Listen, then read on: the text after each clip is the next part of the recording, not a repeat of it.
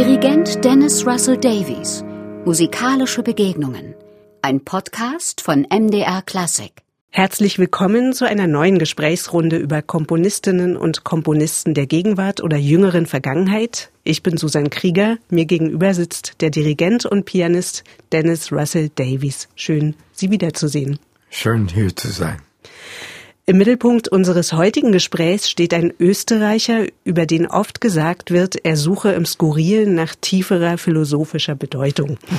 Er gehört zu den Pionieren der neuen Musik in Österreich, nämlich der Komponist Kurt Schwärzig.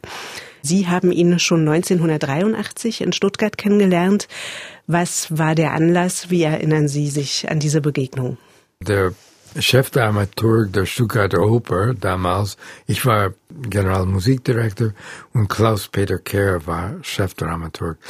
Und er hat für mich Kurt Schwerzig entdeckt und hat ihn eingeladen in Stuttgart eigentlich eine Oper uraufzuführen. Das war Van Felicien Schöne Füßen. Es ist ein großer Hit geworden. Wir haben das in dem neuen Kammertheater damals aufgeführt. Und das war meine erste Begegnung mit Kurt und ich war begeistert und ich war gefangen. Ja, zunächst erstmal zu dieser Oper. Das ist ja nach einem romantischen Text von Brentano. Was war das erstmal für ein Stück und was hat Sie so gefangen an dieser das, Musik? Das Orchesterbesetzung war sehr ungewöhnlich. Es war natürlich eine Kammerbesetzung, aber mit Bläser, tiefere Streicher und äh, interessante Schlagwerke. Die Figuren, die musikalischen Elemente waren neu. Die waren, man kann nichts anderes als das über bewertete Wort modern benutzen in diesem Fall, aber fest geankert in eine Tradition. Man hätte gedacht, das ist irgendwie wienerische Musik. Und Kurt ist einfach für mich ein Komponist, der, ich denke, der könnte nur eigentlich in Wien geboren sein und aufgewachsen. Man hört und spürt eine Fortsetzung, eine Tradition, die für uns alle die Quelle und die Musik ist, die wir lieben. Er nimmt ja trotzdem musikalisch eine gewisse Sonderstellung ein. Ich erinnere mich an eine Geschichte, eine Anekdote. Da war er mal in Darmstadt bei den Ferienkosen und da hat er seine Liebesträume vorgespielt, vorgestellt. Und Karl-Heinz Stockhausen, der soll ihm dann ein Päckchen Zucker auf die Bühne geschmissen haben, beschriftet mit der Aufforderung, wiederzukommen. Und das, obwohl Kurt Schwärzig doch sehr tonal schon komponiert ja. hat. Ja. Aber offenbar, ja, war auch Stockhausen davon angetan und ja. sehr offen. Was ist das aus Ihrer Sicht? Was macht die Musik aus? Kurt war einfach als Persönlichkeit, aber auch als Erfinder in Musikklängen und so weiter. Das war einfach eine ganz besondere Elemente und er war vor allem offen und neugierig. Das, was die anderen in Darmstadt gemacht haben, hat ihn echt interessiert. Und er hat lange überlegt, ob sein Weg doch nicht im strengen serialistische Modellen liegt mhm. hat er dann am Ende gesagt, nein, das ist doch nicht für mich, aber hat nicht von vorne abgelehnt, war auch mit der elektronischen Musikstudio sehr verbunden. Bruno Moderna war jahrelang da, das ist ein äh, Komponist und Dirigent, den ich sehr geehrt habe und es hat mich fasziniert zu wissen, dass auch Kurt diese enge Verbindung hatte damals, als Bruno da war. Das spricht daraus, er ist einerseits ein sehr guter Zuhörer und eben lernt erstmal alles kennen, bevor er überhaupt ein Urteil fällt. Das haben Sie so beschrieben. Er ist dabei auch sehr gründlich, wie ich finde. Also er hat wirklich Tiefgang und macht sich Gedanken, bevor er zu seiner Entwicklung ja, kommt. Ja, und auch er komponiert mit Sorgfalt. Er ist inspiriert, aber es ist wirklich fundiert. Es ist basiert an eine Tradition, die wir nachvollziehen können, wenn man ein Werk von ihm unternimmt zu spielen oder im Orchester zu spielen, auch Pianist zu spielen. Es ist eine Herausforderung. Mhm. Er kennt sich aus. Er ist ein ausgezeichneter Musiker. Der war jahrelang äh, Hornist bei den Wiener Symphoniker. Wollte ich gerade fragen. Er hat damit sein Geld lange auch verdient. Ja. Nicht nur. Mhm. Nicht nur. Der hat so viel gelernt und er hat die Kultur und die Musik, der war jede Woche ein neues Konzert. Ein anderer Dirigent, er hat viele Dirigenten kennengelernt dadurch und hat dann aber immer schwer gearbeitet und komponiert. Kurt hat durchgearbeitet. Vielleicht können wir da auch ein bisschen auf seinen Werdegang gehen. Was ich ganz nett finde, ist immer die Geschichte, die er erzählt. Er ist mit zu großen Ohren geboren worden, aber seine Mutter wurde beruhigt, weil es für seine Musikalität spricht. Ihm war klar, dass Musik sein Weg sein sollte, aber wie, wusste er nicht. Mhm. Und hat sich gut Zeit genommen, aber Wien in der Zeit, wo er groß geworden ist, war absolut der richtige Quelle für alle Inspirationen und Ideen und Querdenken, die es überhaupt gibt. Das war für ihn vorhanden. Hat er mit Ihnen mal über seine Lehrer gesprochen? Da haben ihn ja zwei besonders geprägt, Josef Marx und Karl Schiske. Ja, ja. Zwei sehr bedeutende Komponisten. Ich habe von Marx eigentlich leider nie was dirigiert. Aber Schiska habe ich in Wien beim RSO Wien, habe ich, glaube ich, zwei Werke von ihm dirigiert. Und ich weiß nur, dass Kurt hat ihn unglaublich verehrt. Und Kurt hat gelernt bei diesen Leuten. Der war offen für Ideen und die haben das an ihn erkannt und hat sich die Zeit genommen, um seine Entwicklung wirklich sorgfältig nach vorne zu bringen. Mhm. Er hat dann in den 50er, 60er Jahren mit einem anderen wichtigen österreichischen Komponisten, nämlich mit Friedrich Zerha, ein Ensemble gegründet, nämlich die Neue Reihe. Also da ist auch ja, ein Bestreben zu erkennen, neue Musik voranzubringen. Das Ensemble hieß die Reihe. Und Nali Gruber war auch maßgeblich ein Teil dieser Gruppe. Heinz Karl Gruber. Und Gruber war auch Kontrabassist, zweiter Solobassist in dem RSO Wien, wie Kurt in dem Wiener Symphonie. Das sind zwei exzellente Komponisten, die beide auch exzellente professionelle Musiker waren. Mhm. Und das merkt man in deren Musik. Es ist absolut gekonnt, was Instrument können, was die nicht können, was die sollen und was die nicht sollen. Wissen Sie noch, wie das Publikum auf die Musik, die Sie gespielt haben, reagiert haben? Das es war wie überall. Es mhm. ist, äh, die haben versucht, niemand auszuschließen. Es gab keine richtungstreuig Gedanken. Alles verschiedene Möglichkeiten. Und was ich auch genossen habe, ist auch Kurzreaktion auf Komponisten wie John Cage zum Beispiel. Und eine meiner Lieblingskomponisten aus Amerikaner, William Balcom. Kurt kannte sich aus. Und ein sehr nettes Erlebnis, die ich hatte, ich kannte Kurt gut. Und er hat mir gesagt, ah, wir gehen auf Tournee in die USA, hat er mir erzählt. Und die äh, haben da ein Konzert gehabt in meiner Heimstadt, Toledo, Ohio.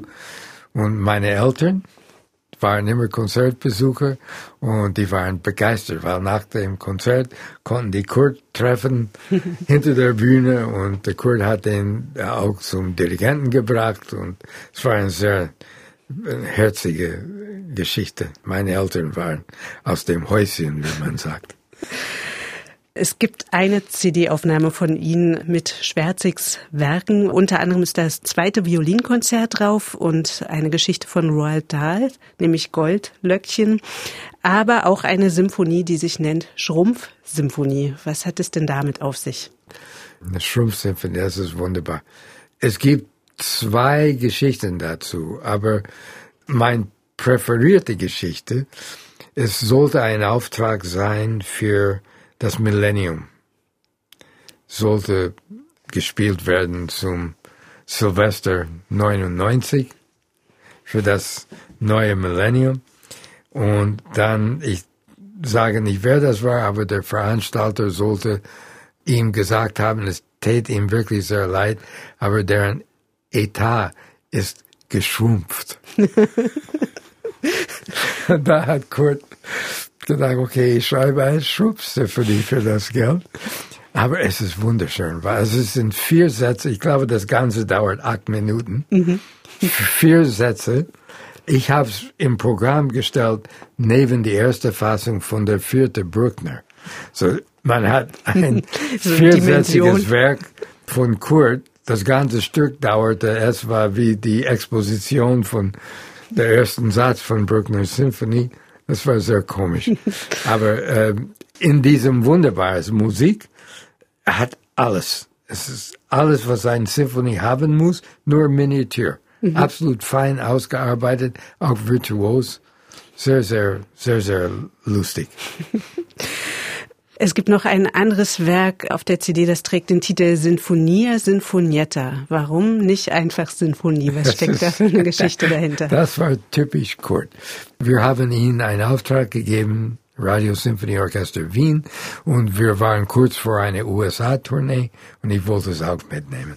So, ich krieg die Partitur, interessante virtuoso Musik, wirklich sehr spannend und ich sehe, das ist auch schwer. Und von, ich, von meinen Urteil ist mindestens 25 Minuten lang. Und er nennt es Symphoniette. Ich habe gesagt, Kurt, was ist mit diesen Jettas und diesen Inis? Kurt, nenn das Kind mit Namen. Das ist kein kleines Ding. Es ist richtig ein vollwertige Symphonie. Bitte, überleg das. Und er hat es überlegt. Ich krieg's zurück. Das Symphonie, Symphoniette. Der hat es nicht nachgegeben. War nicht abzubringen nee, von dem der war nicht abzubringen. ja. Die Musik von Kurt Schwerzig wird oft als hintersinnig, gutmütig, wahrhaftig, skurril, aber auch ironisch beschrieben und vor allem niemals vorhersehbar. Und dennoch verbirgt sich, wie ich finde, doch eine sehr tiefe Bedeutung. Ja, er hat fast, würde ich sagen, etwas Philosophisches auch in seinen Aussagen. Würden Sie das ähnlich beschreiben oder wie gehen Sie damit um, mit diesen Beschreibungen? Ich glaube, es ist so philosophisch gesehen wie Shakespeare. In den dunkelsten Momente hat er immer in der Ecke irgendwas Witziges im Stück. Und Kurt versucht zu zeigen oder in seiner Musik, das Leben ist ernst, aber auch heiter, auch witzig und traurig zugleich.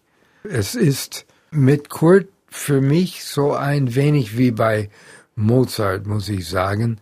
Man könnte nicht von seiner Musik erraten, wie sein Tagesform eigentlich war, als er komponiert hat. Wie es ihm geht, kommt nicht in dem Stück. Aber was er empfindet für die Menschen und für andere und tiefe Emotionen und heitere Elemente. Das kommt immer vor. Das ist hineinkomponiert. Kurt Schwerzig hat seine Biografie geschrieben, die heißt Was und wie man lernt. Und ich finde das eine wunderschöne Erzählung, wie er mit der Musik im Laufe des Lebens umgegangen ist, was er gelernt hat, was er daraus gemacht hat. Also wunderschön geschrieben. Ein Kapitel ist überschrieben mit, worüber ich schreiben kann, darüber kann ich nur lachen oder warum werde ich bei einem so heiteren Thema so ernst? Das ist charakteristisch für seine Musik, wenn man überlegt.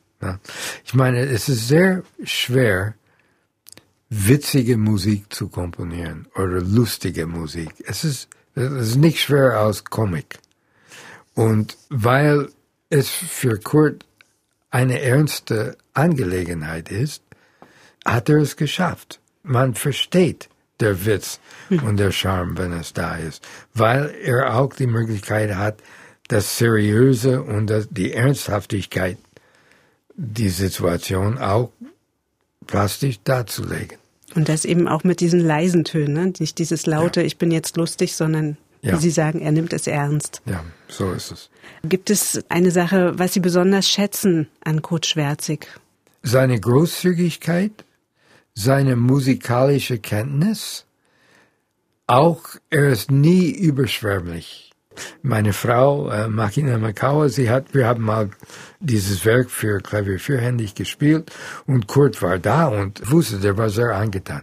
Aber der hat nicht euphorisch sich geäußert und sie war sehr unsicher. Hat er es gemacht überhaupt, was mhm. wir gespielt Ich habe gesagt, gar keine Frage. Er war da, er hat mit uns geredet, ernsthaft, er ist begeistert.